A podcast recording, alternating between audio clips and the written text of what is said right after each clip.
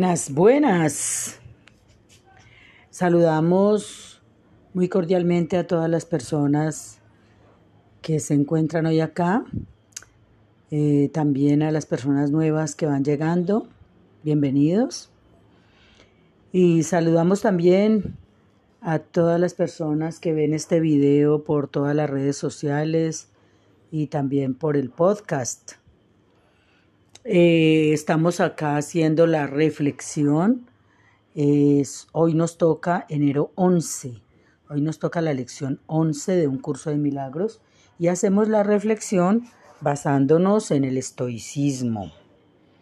Eh, bueno, eh, antes de, hacer la reflexión sobre la lección 11, vamos a, vamos a contestar una pregunta que nos acaban de hacer y es eh, acerca de esta persona que, que ayer se puso a ver por YouTube todos los videos de todas las lecciones.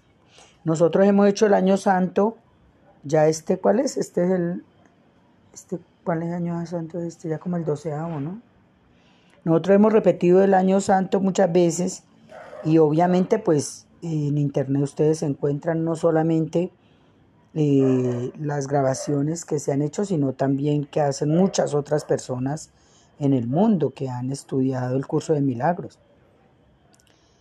Pues la recomendación que nosotros tenemos es no eh, meterse de lleno a hacer todas las lecciones de 15 días o de 50, pues que 50 lecciones nos dijiste que has hecho, ¿no?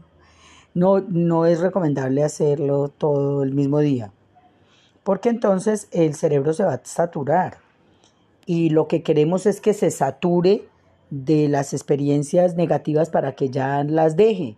No que se sature de esto, porque entonces si se satura de algo positivo, pues ya no lo va a querer. Entonces el cerebro, cuando tiene saturación de lo que sea, le coge repugnancia. y eso no lo digo yo. Eso, eso ya ustedes lo saben. Ya saben bien quién, qué científico dijo eso. Entonces, eh, no vamos a saturar el cerebro con esto porque antes queremos es eh, dosificarlo. Es como, voy a poner el ejemplo sencillo. Imaginémonos que eh, allí en tu casa hay un árbol de mango y da deliciosos mangos, riquísimos, jugosos, apetitosos, espectaculares. Y en la primera cosecha, Imaginémonos que en este año, en la primera cosecha, cayeron unos 80 mangos. O sea, la primera recogida, recogiste 80 mangos. Entonces hiciste jugo de mango, dulce de mango, eh, postre de mango, comiste mango solo, acompañado. Bueno, si te pones a comer mango, si te comes 25 mangos diarios, al tercer día vas a odiar el mango. Entonces algo que es tan delicioso no lo puedes, no te puedes saturar. O sea, es bueno que te comas un manguito, pero ya más de un manguito, pues ya si no. Lo mismo, es bueno que hagas una leccioncita diaria, pero más de una ya no. Entonces lo que recomendamos es hacer una lección, pero bien hecha. O sea, venir hasta acá es algo que yo los felicito. También les agradezco porque necesitamos de ustedes para poder nosotros estudiar, porque nosotros también somos estudiantes, ¿no? Estamos parados a este lado, pero somos estudiantes. Lo hemos hecho muchas veces, pero todavía nos sigue faltando y por eso lo seguimos haciendo porque, porque lo estamos disfrutando muchísimo, nos gusta, nos gusta estudiar el curso de milagros. Entonces por eso seguimos en esto. Y hoy vamos a estudiar la lección 11 y les recomendamos estudiar solo la lección 11. Y si tú ya lo estudiaste, pues vuélvela a estudiar hoy. Todo, yo también la estudié el año pasado y hace muchos años, desde 1996, que me topé con el curso de milagros, lo hice muy, muy intermitentemente al comienzo, casi no. Incluso hubo como cinco años que no, que no, no, no me acerqué al curso de milagros. Lo interrumpí como por cinco años.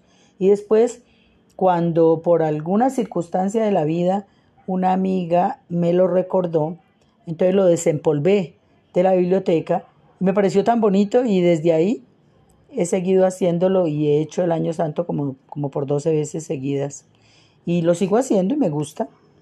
Entonces agradezco, pues agradecemos, ¿no? Agradecemos que, que, que vengan hasta acá a acompañarnos en este estudio. Bueno, entonces lección 11, enero 11. Mis pensamientos sin significado me están mostrando un mundo sin significado. Bueno, eh, estamos leyendo el capítulo 2, sección 3. Esa es la, la, la lectura del texto, del libro de texto. Y la lección de hoy es mis pensamientos sin significado me están mostrando un mundo sin significado. ¿Y por qué mis pensamientos sin significado? Porque es que mis pensamientos no significan nada. ¿Y por qué no significan nada? Porque es que son totalmente subjetivos. Porque mis pensamientos me están mostrando el pasado. Porque solo veo el pasado, mis pensamientos eh, eh, están, están repitiéndome un pasado que ya pasó. No estoy viviendo el momento presente, por lo tanto mis pensamientos están em, enfocados en un pasado. Y mis pensamientos no significan nada porque me están mostrando un mundo sin significado. Mis pensamientos sin significado me están mostrando un mundo sin significado. ¿Qué quiere decir eso? Que hasta que yo no suelte, hasta que yo no trabaje verdaderamente el desapego, hasta que yo no aprenda a ver libre del pasado, hasta que yo no pueda ver de otra manera, no podré ver tal y como es ahora porque mis pensamientos sin significado me están mostrando un mundo sin significado.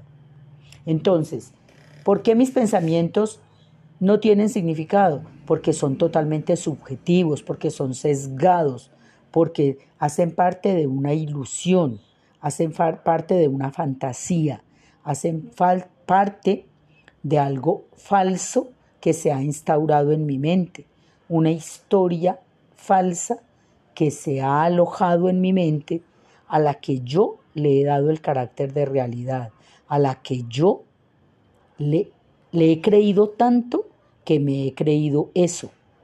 Entonces necesito liberarlo, necesito soltarlo para dejar de tener pensamientos sin significado y para que mi vista de pensamientos con significado verdadero me muestren un mundo real. Entonces, no estoy viendo el mundo real porque estoy viendo pensamientos que solamente me, me muestran la ilusión que hay alojada en mi mente. Entonces, no estoy viendo la realidad porque solo veo mi propia fantasía, porque solo veo el significado que yo le he dado a las cosas, porque solo veo el pasado. Entonces, mis pensamientos no tienen significado. No tienen significado porque no significan nada, porque son solamente las interpretaciones que yo caprichosamente le he dado a las cosas, porque no todo el mundo piensa lo mismo, porque no son reales, porque son objeto de la fantasía, porque son subjetivos. Entonces mis pensamientos sin significado me están mostrando un mundo sin significado.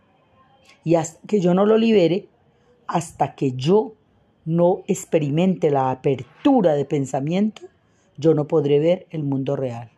Entonces, por ahora, solamente admito y acepto que mis pensamientos sin significado me están mostrando un mundo sin significado. Entonces, hoy la lección de hoy, día 11, es asumir y aceptar que mis pensamientos sin significado me están mostrando un mundo sin significado. Entonces vamos a colocar una musiquita de fondo para hacer nuestra práctica del día de hoy.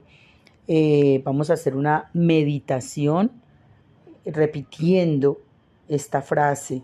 Mis pensamientos sin significado me están mostrando un mundo sin significado. Y vamos a permitirnos, vamos a permitir sin agobio, sin angustia, sin desespero, sin ningún tipo de estrés, vamos a permitir con total benevolencia que por la mente pasen los pensamientos que lleguen. Vamos a dejarlos pasar. Vamos a permitirles que pasen. No nos vamos a aferrar a ningún pensamiento porque la idea que va a atravesar la meditación de hoy es que mis pensamientos sin significado me están mostrando un mundo sin significado. Entonces, a cada pensamiento que llegue, vamos a decirle, mis pensamientos sin significado me están mostrando un mundo sin significado. Y lo dejamos pasar. Por ejemplo, ¿te acuerdas de tu hijo? ¿Te acuerdas de el problemilla que tiene tu hijo? De esa, digamos, de esa situación que lo tiene a él tan preocupado y que también te traslada esa preocupación a ti. Entonces, ¿te acuerdas de tu hijo? Llega ese pensamiento a tu mente. Entonces, inmediatamente llega ese pensamiento a tu mente, lo dejas llegar con naturalidad. Y si te acuerdas de la lección del día de hoy, entonces la repites. Observando ese pensamiento, le dices a ese pensamiento, mis pensamientos sin significado me están mostrando un mundo sin significado. Y llega recurrentemente ese pensamiento allí. Entonces tú le vas diciendo, mis pensamientos sin significado me están mostrando un mundo sin significado. Pero tratas de no retener ese pensamiento. Tienes la intención de dejarlo ir, de soltarlo. O sea, la meditación es un acto voluntario de intencionalidad, de observar con desapego los pensamientos que llegan a la mente. Eso es la meditación, observar con desapego y atravesar, si se puede. Si no se puede, no hay problema. Varios de ustedes me han contado que se les olvida la lección, entonces por eso la proyectamos ahí. Ahí está escrita, para que abran el ojito con el rabillo del ojo, mira ahí la lección. O lo abre, abre los dos ojos, abra los ojos tranquilamente, no para nada. Abra los ojos, lea la lección y vuelve y los cierra y trata de conectar esta lección con esos pensamientos que le lleguen. Trate de conectar, pero si no puede, o si se le olvida, o si se duerme, no pasa nada. O si se dedica a pensar en un pensamiento que le llegó, que está muy fuerte, pues no importa, no pasa nada, no hay ningún problema, no pasa nada.